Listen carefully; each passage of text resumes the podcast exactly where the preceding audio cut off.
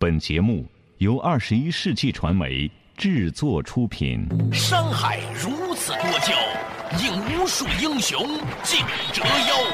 数风流人物，还看我是梁东。大家好，我是吴伯凡。两个男人孕育五年，梁东、吴伯凡帮你坐着打通经济生活任督二脉，东吴相对论。好戏马上开场。全球三大商业杂志之一，唯一着力关注创新的财经媒体。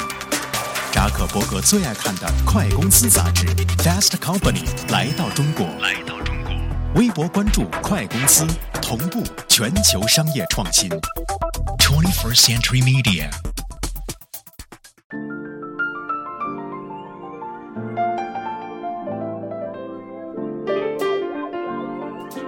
坐着打通经济生活任督二脉，大家好，欢迎收听《东吴相对论》，我是梁东，对面的依然是二十一世纪商业评论发行人吴伯凡。老，吴你好，大家好。前两天呢，去参加了一个活动，据说呢是中国的顶级各大门派厨师啊的一个 PK，这厨师很紧张，很多人都紧张了一晚上没睡好觉啊。当然那天我也是大饱口福啊，大快朵颐啊。嗯中途呢让我上去发一个言。我在观察我们的厨师朋友们在做菜呀，他有一个现场直播嘛，拿个摄像机拍着你们在做菜，然后呢，厨师讲，你看我做了什么，拿了什么食材，我怎么做的，然后呢，我下了什么样的鸡精粉，等等等等，他就会讲，因为有赞助嘛，鸡精粉赞助的，必须要说。我当时有一个很强烈的遗憾，嗯，后来也跟现场的朋友分享，这些厨师朋友也认同的。我的遗憾是什么呢？我说，为什么中国的厨师在国际上没有受到应有的尊重？啊，大家都在点头。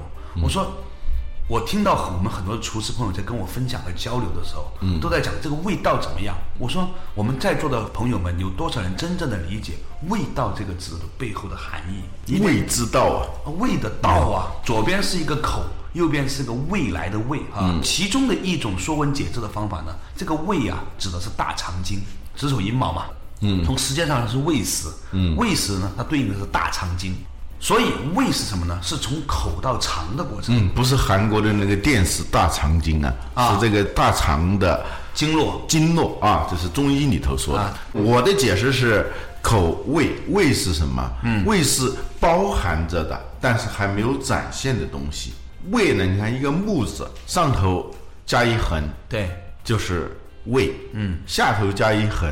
短的啊啊是末啊，如果是在这个木字底下加一横就是本啊，本呢就是根，末呢就是末梢啊，最顶上的。对，这个胃呢，它是它在长的过程当中正在长，还没有展现的那个东西叫胃。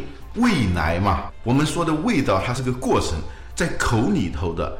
绽放的过程，哎，在味蕾上绽放的一个过程。对一个人，他这一辈子对食物的依赖，不仅仅来自于口腔，还来自于他的胃和肠道里面的菌群的比例。因为我们小的时候呢，吃的东西呢，它决定了我们的整个的肠胃里面的菌群的那个生态系统。所以呢，我们吃某些东西会有消化，某些东西是不消化呢，也跟这个东西有关的，不是跟口腔有关的。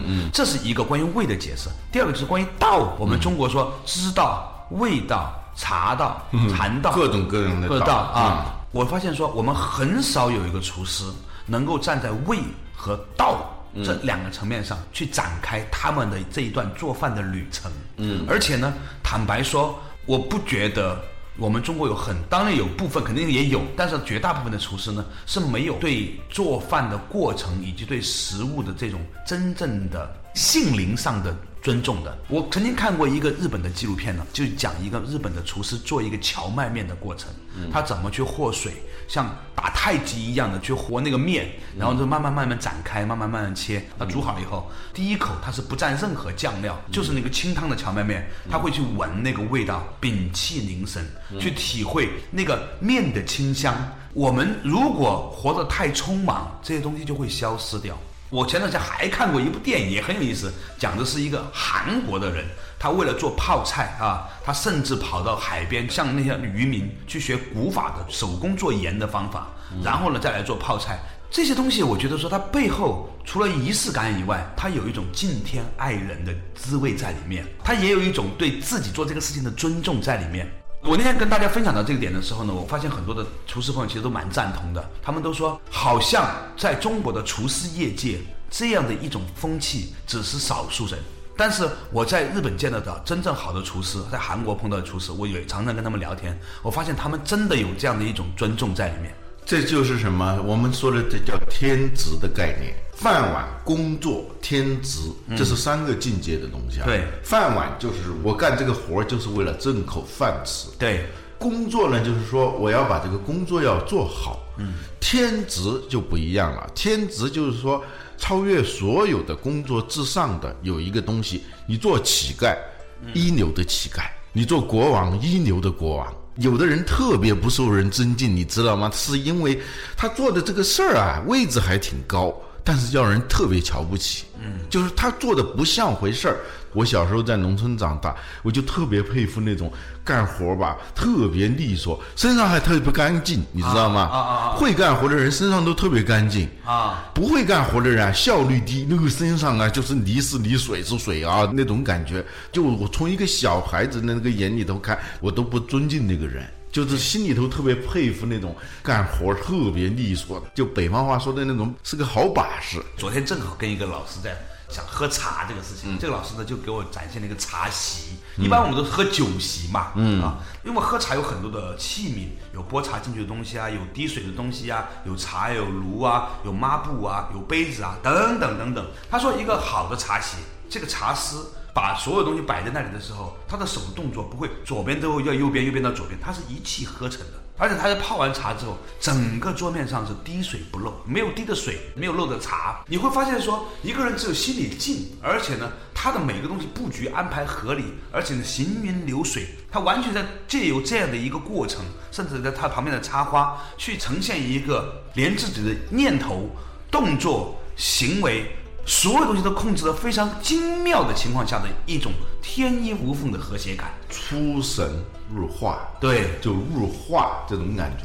化就是多种元素之间的天衣无缝的配合，对，它就没有多余的东西。对，比如说，他说一个好的茶师，甚至连眼神都不会有一个多余的，对，看这个地方就看这个地方，看那个地方就看那个地方，没有看东西就垂目，就是说没有一点点多余的干净。他那种干净是在神情上的，在动作上的。我发现这个事情，其实在另外一些领域还有，比如说，我有一天碰见一个古琴老师，他说琴分成三种琴，一种呢叫艺人琴，就是一个 artist，就是我弹琴给别人表演。对对。第二个呢叫友人琴，这个友人琴呢，就是我们两个人已经不能用一般的。说话来表达我们想彼此的沟通了，就像那个入殓师里面一样，我给你一块石头啊来表达。余亮之间就是这样嘛，周瑜和诸葛亮之间是吧？他还有一种情叫天地情，比如年轻的诸葛亮二十五岁的时候，他对天下是有看法的，他知道这个格局会怎么样，他也知道自己的人生会怎么样了，他就用抚琴的过程当中呢，表达对整个世界格局的看法，他好像是在跟天地沟通一样，与天地精神相往来。对，这三个境界啊，一个境界是给别人看的，为人之学，就表演式的，一切的作为都是在想着一个潜在的观众，等待着喝彩和奖赏。对，这是一种状态。写文章也是这样的。对，很多人写的文章，他不是为自己写的，也不是为朋友写的，就是为可能。他自己期待的也不一定有喝彩啊，但是他总是希望有喝彩。我发现有些电视节目啊，特别不好看的电视节目，都有一个特点，就是他时刻想让观众来喝彩，就你看得出来，他很想让讨好你，但是呢，很拙劣。只有你不想的去讨好别人的时候，你反而才会有一种风采出来。想处处都出彩的时候，根本就没彩。这是第一种状态。第二种状态就是朋友。行家里手之间的那种琴瑟和鸣默契，我只是非常少的几个人之间心领神会这样一种拈花一笑。对，写作的时候也有这样的状态啊。最后的一种状态就是跟灵魂的对话，或者说跟宇宙的对话，就是说好像受到了某种东西的感应啊，叫灵魂的手书，就那个灵呐，借着你的手啊。写出来的东西。当年冯小刚吹捧王朔就说的：“朔爷，您哪是写小说呀？您把钢笔放那一放，天地之间的精神就流淌出来了。错万物于笔端啊！啊，这个话题呢，我觉得可以引发出来。其实，在很多事情上，在做企业，在我们的职业生涯当中，其实是一样的。嗯，我觉得这似乎隐含着一个东西，就是我们丢失了一种所谓叫道统的东西。今天的话题就与此有关。稍事休息，马上继续回来。坐着打通经济生活任督二脉，东吴相对论。中国古代几乎存在于所有领域的道统，为什么会在当代中国日渐式微？饭碗、工作和天职三者之间的区别是什么？古琴为什么要分一人琴、有人琴和天地琴三种？为什么说至一则气动？时刻期待观众喝彩的电视节目为什么通常都很拙劣？太极拳和太极广播体操有什么不同？欢迎收听《东吴相对论》，本期话题：失落的道统之上期。全球三大商业杂志之一，唯一着力关注创新的财经媒体。扎克伯格最爱看的快公司杂志《Fast Company》来到中国。来到中国，微博关注快公司，同步全球商业创新。Twenty First Century Media。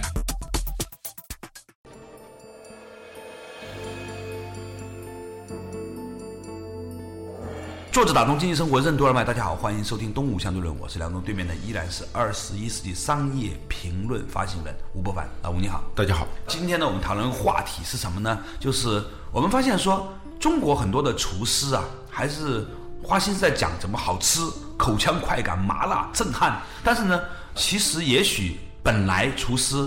他有另外一种神圣感在里面的，比如说他面对这个鱼，他对这个食材的感激，他在某一个阳光之下等待的这一盘菜，在那个角度推出来，甚至如果碰见一个特别通灵的一个蒸鱼的师傅，就专门蒸那种鱼的师傅，他会问这个客人是离他的厨房有多远的距离，是远一点的那一桌还是近一点的那一桌，他会计算。你的盘子出来之后，到桌子上这一段时间，这个鱼的变化的味道，来衡量蒸鱼的时候，提前三十秒还是放后三十秒？就是他实际上能够感受到一个它所做出来这个东西，它是一个活的，是一个生长的，是个时刻变化的东西，而且是个整体的。呃，对，我们刚才说味道，一个是说这个味每一刻随着时间、温度，甚至心境、场景。仪式，所有这些综合要素下的展现的一个状态，它是时刻发生变化的。如果你采取这种状态来做一件东西的时候，你做出来的东西是用心在做嘛？别人呢，也许不能够特别明确的把它表述出来，但是他能感受到真正的味道，就是。说不出来的那种东西嘛，始终有争议，欲辨已忘言。就昨天我在马路上看见一辆车，一看就是很山寨的那种，不知道怎么装出来的那种跑车。嗯，他一看吧，像个跑车的样子，但是我没有看他的那个 logo，没看什么，我就知道这是一辆山寨的，就那种感觉。你叫我具体说这个东西。差在哪儿？我还马上还说不出来，但我一眼就看他是山寨的。事实上，所有人都有这样的能力，好不好啊？还是知道的。中国几乎在所有领域里面都隐藏着一种道统的东西在，比如说太极拳。曾经有个老师跟我说，太极拳它不是太极广播体操。我说这两者之间有什么区别？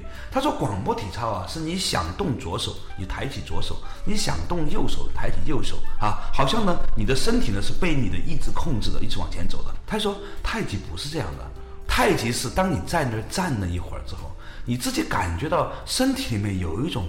自然而然的推动力，它推着你的左手起来，推着你的右手起来。这个时候，你的念头慢慢动的时候呢，这个手才慢慢的晃。他说：“你有没有去演唱会看过那些在演唱会前面那些充气的人？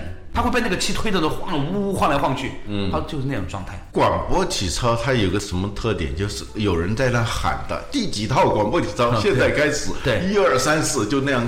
他必须要有一个人在那儿喊。”喊口令，你跟着那一二三四来做。对，这个是自外而内的，甚至是内都没达到。就他喊什么口令，你做什么动作就完了。太极呢，它顶多有个音乐。我们过去啊，学校里头放个太极拳的那个音乐，你跟着那个音乐来打那个太极拳。其实行家说那根本不需要。好的太极拳，它不活在自己内在的韵律里面啊。它就像你刚才说的，他在那儿站着，内在的一种力量开始启动。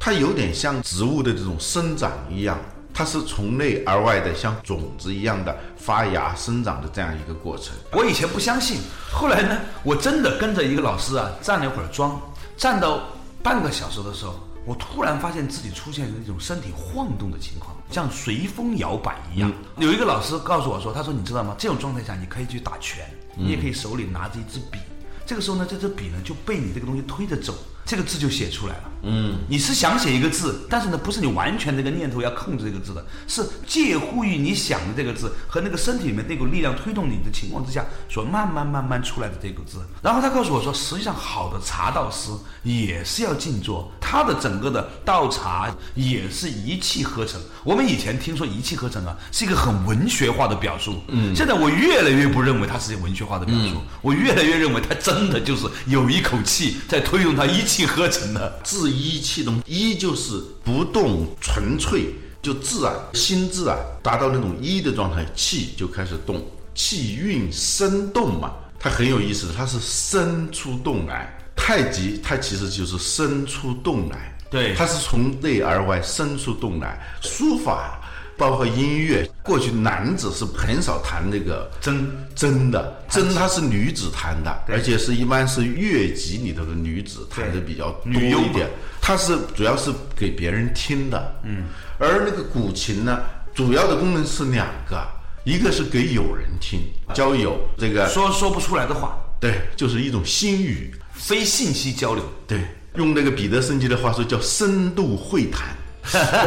其实这个其实就是什么呢？就是两个人在同一个情绪下，这个时候啥都不需要说了。有的时候我们喝酒也有类似的情况，两个人吧，为什么中国还是有酒文化呢？本来说不清楚的事情，一喝到高处的时候，兄弟啥都不说了，不说了，不说了，睡吧。这是一种状态，就弹琴的一种状态啊。还有一种状态就是自己听，其实是跟宇宙进行那种交流。一般来说，古琴是男人弹的。是，那筝呢是女性弹的。有一个古琴老师跟我讲过，他说：“你知道筝和琴有什么区别吗？”我们以前觉得差不多，好像大点小点弦多点弦少一点，筝好像琴弦多一点。筝呢，它那个音比较高嘛。他说：“其实这个都不是主要的，嗯，主要的是筝啊，它中间有个码子，就是那根弦拉出来的时候有个木头在中间垫着，想起来了吗？对对对。而琴呢是一根弦拉出来的啊，那一根出来呢叫阳爻，那个东西一个垫的叫阴爻。哦，原来是如此啊！而且呢。古琴呢，它天地君亲师啊，然后呢，在文武就七根弦，开始的时候只有五根弦，它每一个琴呢都有它的比喻的。我一个老师跟我讲，他说你知不知道每一个手指间的跳动的频率是不一样的？您呢安静一下之后呢，把自己三根手指头，食指、中指、无名指摁在桌子上，你摁一会儿，你就能感觉到指尖的跳动的。嗯，是是吧？有吗？对对对对。他说呢，这个很简单。我们在抚琴的时候呢，每一根琴弦的振动频率是不同的。嗯，你以哪一根手指去摁哪一根弦，这中间意味大了。所以古代的人呢，是有借由抚琴的这个过程呢，是在做自己的内在的经络按摩。嗯，就是每一根经络是通自己的不同的内脏系统的。所以在抚琴的过程当中，它其实呢是借由这个琴的频率来调自己内在。所以弹完琴之后呢，它可以完全的达到一种真正的调息的状况。啊，这所以我认为弹古琴真的很高级，但是我们今天讲的不是弹琴，而且说这种状态其实是整个的中国文化的一个很重要的精髓。这个精髓就是你做任何一件事情，你都要意识到有三个层次：为别人，嗯，为市场，这叫艺人；为朋友，心灵的交流就是友人；为天地，就是向宇宙致敬。这个事情其实稻盛和夫在活法里面是有很深入的阐述的。敬谦爱人，对我们稍事休息，马上继续回来。坐着打通经济生活任督二脉。东吴相对论。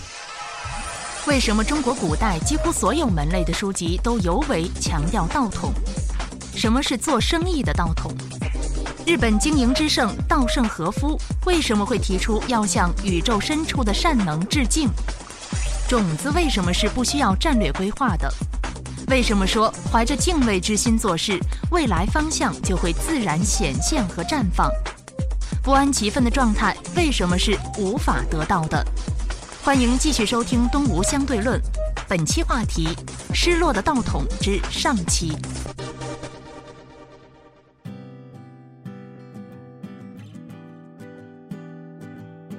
作者导出经济生活任督二脉，大家好，欢迎继续回来到东吴相对论，我是梁东梁某人，对面呢依然是二十一世纪商业评论发行人吴伯凡，老吴你好，大家好，哎，今天我们讲到的那个话题呢，就是说在中国的几乎所有领域里面，本来都是有道统的，我们在想做生意是不是也是其中一个小小的分支的领域呢？嗯。我在家里面翻那个稻盛和夫的活法的时候，我发现稻盛和夫关于这个事情的阐述还花了很多的时间去描述。以前我们讲过稻盛和夫好多次，有一期节目叫《在工作中修行》，他把任何一件事情都看作是修行。对，弹琴也好，打太极拳也好，还是干活也好，一个太极拳的拳师。他跟我讲，他说你如果你真想学太极拳，你就会想一想，你平时是不是有条理的，嗯，是不是有节奏的？如果没有，你先把平时做事要有节奏、有条理，然后再来学太极拳。太极拳表面上是一个拳，它实际上是一个覆盖了你的生活甚至工作的方方面面的一种状态。以后，太极拳只是一种表现形式而已。嗯，这就跟稻盛和夫说的这种在工作中修行。是一样的，他说的敬天爱人啊，其实修行它的原点，你开始要敬天，要爱人，你最终达到的状态呢，也是敬天和爱人。什么意思呢？就是说你做的每一件工作，你都想到它其实它有它超出工作之外的一种意义在里头，有某种天职的成分，这叫敬天。所谓爱人，就在经营一个企业的时候，你把一个产品做好。做产品的时候，你要想到使用产品的人，你对人的那种尊重，最后转化为对物的尊重，就是对你这个制造过程本身的尊重。这个时候，你就产生了一种敬的状态，尊敬的敬。所以敬天爱人，最后表现为敬业。这个敬业呢，又成为你的一种修行。我们很多人一说到稻盛和夫，就拿他的成就来说事儿。他创立了两家五百强公司，救活了一家五百强公司。机场里头到处在讲这些东西，是因为他的成就。其实，我们更应该关注的是他做这个事情的道统在哪里头。稻盛和夫呢？我看他的活法里面，他讲到就是说，其实。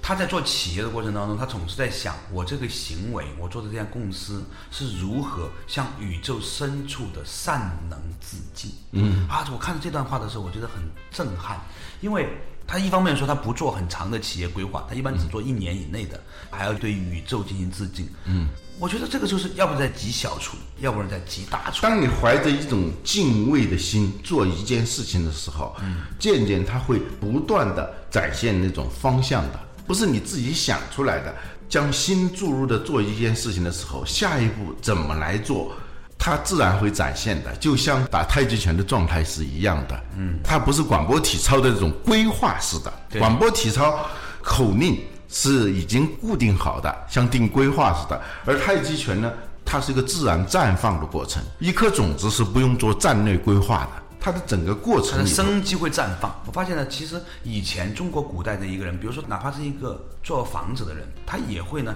按照做这个事情的一个心愿去做。比如盖这个房子，我如何让它屹立天地之间？网上不是传说一个人吗？他呢在当年在四川的时候呢，监工了几个学校，只有他当时监督的这几个学校没有一个倒塌。后来有人就去采访他，就说为什么你盖的房子都没有倒塌？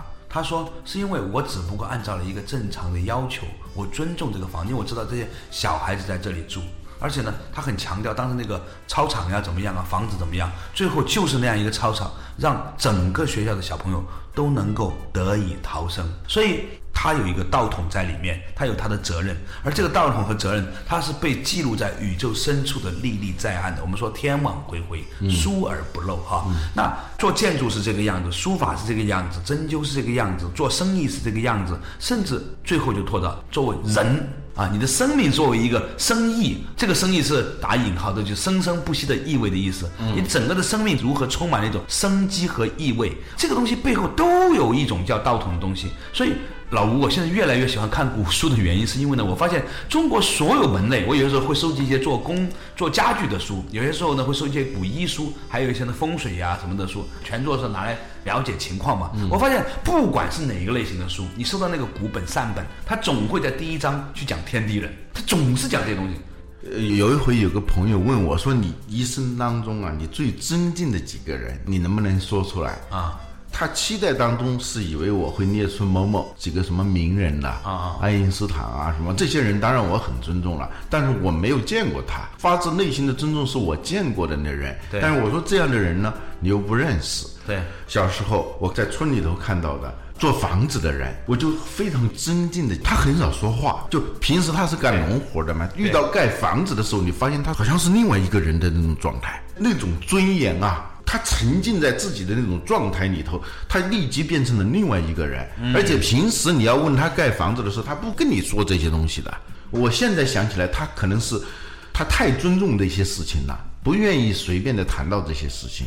这我小时候的理想就是说想做一个这样的人，真的，因为他太气派了。盖房子的时候，他就转着看一下这儿有问题，他也不大声说话，又马上那些徒弟就这就知道问题在哪儿。这种范儿吧，虽然不太懂什么道理，但那时候我就很尊重这么一个人。嗯，后来呢，在学校读书的时候呢，我尊敬一个老师。这个老师他学问也不错了，但是他最重要的是他对他的职业的那种尊重。比如说，我们特别珍视的一个人、某件事情、某一个东西，他是不愿意随便去谈论他，不愿意随便去触及他的。当他来开始做这件事情的时候。就有一点像被一种强大的一种氛围笼罩着，他就变成另外一个人，变成这种让你肃然起敬，让你觉得他们有点不像是一个平常的人这种感觉。我想起了一段话，可能以前我们在动物量面讲过。我看那个巴菲特的儿子写的一个传记，讲他爸，他说巴菲特在幽暗的灯光下披着一块破布，在看财务报表的时候，就像一个僧人入定一样，绽放着光芒。他说他小的时候看见他父亲在阁楼上面看财务报表，左手还拿着一罐可乐啊，就是说你刚才讲的一个很有意思的话题。大部分的人在日常生活中逛街呀或者怎么样，你不会觉得他怎么样的。嗯，但是如果一个人和另外一个人有那么一点区别的话，那一定是他有一个东西在他的心灵的深处，他在做着某一个事情的时候，那一刹那间。他开始成为了另外一个神圣的人，他得到了，就是那种感觉。我们说道统就是以道统之，他有点得到的那种感觉。像巴菲特，他儿子看见他像一个东方的僧人，入定绽放着光芒，这种状态，你不用问他在干什么，他干的这件事情，巴菲特看财务报表也好，或者是一个泥水匠人在砌砖、砌墙也好，还是你扫地也好，还是在你写文章也好，还是你做一个老婆也好，嗯。